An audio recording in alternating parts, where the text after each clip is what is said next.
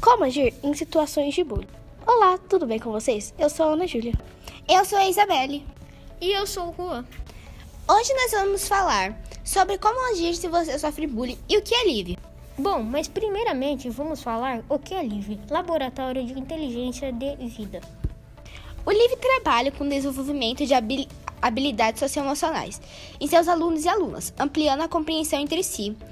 Assim, acreditamos no estímulo socioemocional que apoia e auxilia na própria aprendizagem do aluno.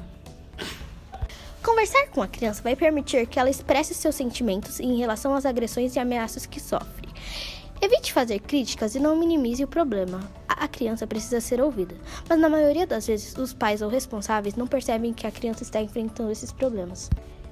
Sempre que você se sentir ameaçado, fale com seus professores e com seus pais. Muito obrigada por nos ouvir!